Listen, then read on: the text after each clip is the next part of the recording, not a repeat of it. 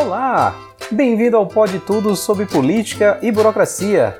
Esse é o episódio zero, onde inauguramos um podcast do campo de públicas. Meu nome é Orestes e me acompanham neste bate-papo as nobres colegas Ana Luísa Lima, Patrícia dos Santos e Samara Schwenk. Bem-vindas, meninas. Sou estudante da Universidade de Brasília. É um prazer enorme, né, estar aqui para falar de um assunto tão atual que está sendo discutido no Congresso. Olá, colegas e ouvintes do podcast. Meu nome é Ana Luísa. Eu sou estudante de Gestão de Políticas Públicas da Universidade de Brasília. Olá a todos, colegas de debates e ouvintes. Meu nome é Patrícia, estudante de Gestão de Políticas Públicas a PEC 32 de 2020 altera várias regras do funcionalismo público com o objetivo de reduzir gastos e aumentar a eficiência da máquina pública. PEC da reforma administrativa. Já estou vendo alguns órgãos de imprensa falando um montão de besteira. Da proposta entregue pelo Executivo, separamos os principais pontos que conectam com o federalismo brasileiro. Ela é uma proposta que, de certo modo, reorganiza a compreensão do Estado brasileiro.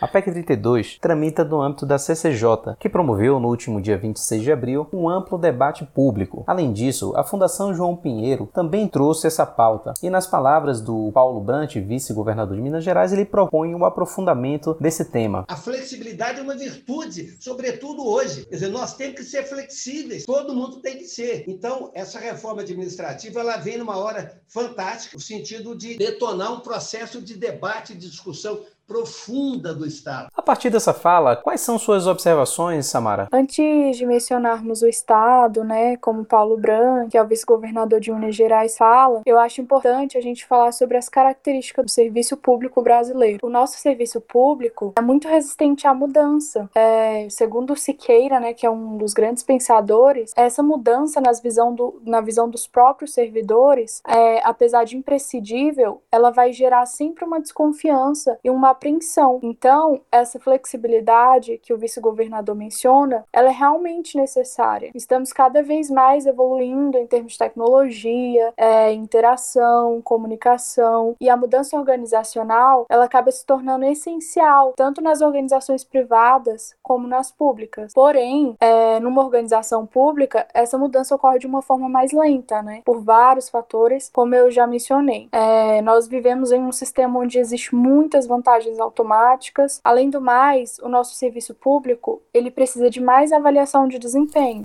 E na perspectiva dos governadores, como você vê a abordagem desses representantes? Como diz Paulo Brant, essa reforma vai adentrar numa discussão profunda do Estado? É, realmente. Inclusive, muitos dizem que essa PEC não é um projeto de governo, mas de Estado, né? A mais profunda transformação do Estado. Vale colocar aqui também que uma avaliação crítica, né, das funções básicas do Estado e quais são as formas de atuação do mesmo. Em relação a Paulo Brant falar que essa reforma administrativa vem numa hora fantástica, eu discordo. O momento que estamos não é um dos melhores. O Congresso está trabalhando de forma remota. Estamos numa pandemia. Acho que essa reforma ela tem que ser elaborada com muito cuidado, né? E por enquanto acho interessante a ampliação do debate e um tempo bom para a sociedade processar e entender essa proposta de emenda constitucional. Um ponto polêmico que o deputado do Paraná, Felipe Barros, comenta é a limitação da estabilidade, né? Realmente temos que debater. Porém, essa limitação dessa estabilidade abrange os servidores futuros e não os atuais. Dessa forma, um funcionário público do momento não pode ser demitido ou algo do tipo. Não se aplica aos atuais servidores. Pode ser daqui para frente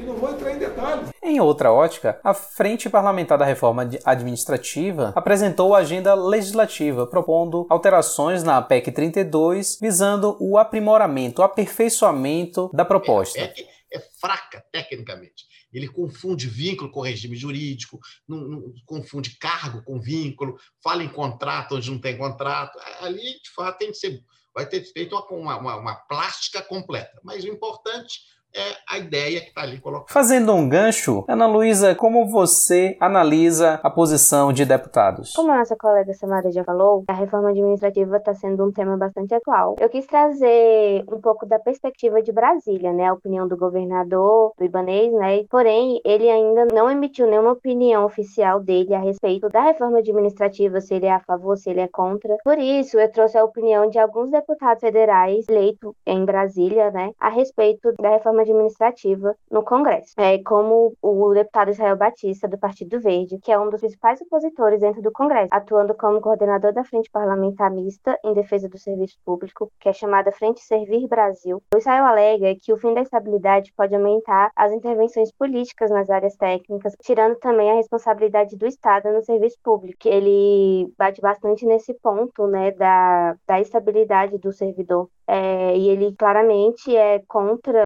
essa, ele se manifesta contra essa PEC. E seguindo, acompanhada por ele também, tem a deputada Érica Cocai, do PT, que também se posiciona contra a medida e diz que a oposição vai continuar batalhando para barrar essa proposta no Congresso, porque ano que vem é ano de, de eleição e pode ser que eles, que o executivo, né, é, faça bastante pressão para que essa proposta seja aprovada. E em contraposição, o que temos? Bom, como eu já falei dos deputados que são contrários à aprovação da PEC, vou falar dos deputados que são a favor da PEC, como a Bia Kisses, do PSL, que ela é aliada ao governo e é uma defensora da reforma. Ela defende seu posicionamento com a ideia de que a máquina pública precisa ser mais eficiente e enxuta. Outro argumento que ela usa também é de que o servidor público precisa servir mais à população. Acompanhando também a Bia Kisses, temos a deputada Paula Belmonte, de Cidadania, que responde favorável à PEC, com o argumento de que retirar privilégios e equalizar pontos que precisam ser alinhados à iniciativa privada. Com esses posicionamentos dos deputados, a gente pode ver que são opiniões bem fortes e divididas, e que se multiplica também do lado de fora do Congresso, né? Nós vemos muitas, muitas pessoas discutindo a reforma com esses argumentos, assim, e podemos ver que essa, essa, esse assunto vai ser muito, vai render muita discussão ainda, tanto dentro quanto fora, é, visto que são posicionamentos bem polarizados, né? É, e já falando na minha opinião, eu acredito sim que deve haver uma reforma da administração pública, mas não do jeito que essa está sendo feita, porque essa PEC ataca muito a autonomia do servidor, o que, na minha opinião, pode aumentar os atos de corrupção. Além de que o problema não está na ponta do serviço público, nos burocratas de nível de rua, né, como a gente fala, que são os que estão sendo realmente atacados nessa reforma. Na minha opinião, para ser uma decisão justa e para fazer da máquina pública melhor, mais eficiente de verdade, é, teria que atingir os níveis mais altos da, buro da burocracia, né? Mas nós sabemos que isso é um pouco mais complicado de acontecer. Nossa, quanta informação!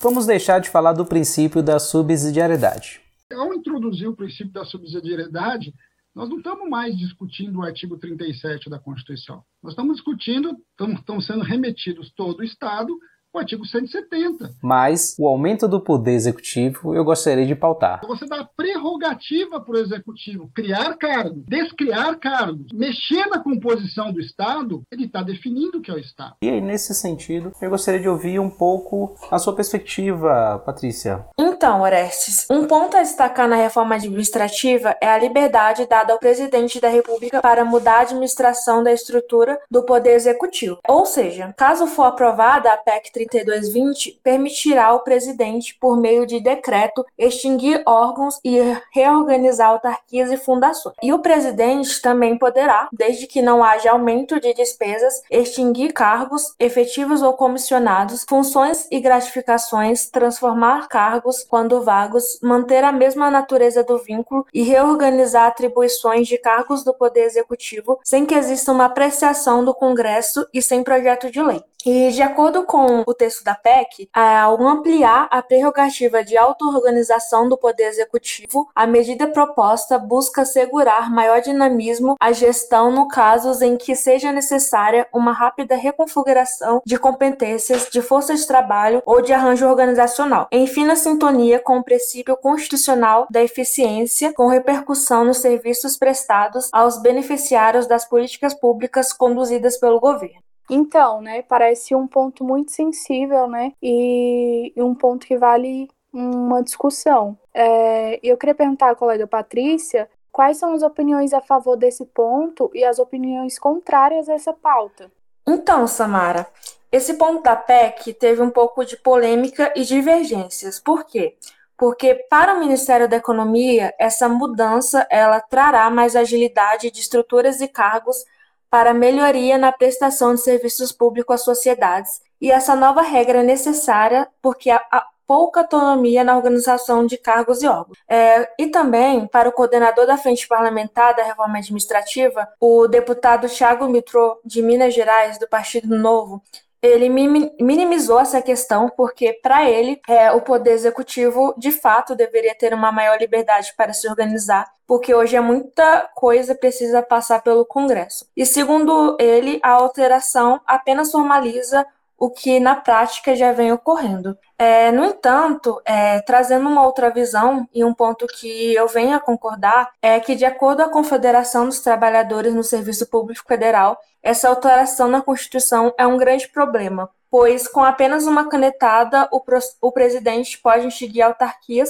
e fundações como IBAMA, INCRA e também é, para o professor de Direito da Universidade de Brasília, Marcelo da Costa Pinto Neves, é, a reforma administrativa tem caráter contrário à justiça social e traços de inconstitucionalidade. Porque, nesse caso, ao se dar tantos poderes ao presidente com base em normas infralegais, ao modificar facilmente a estrutura administrativa e as condições, é, de certa forma, prejudicar o princípio da legalidade.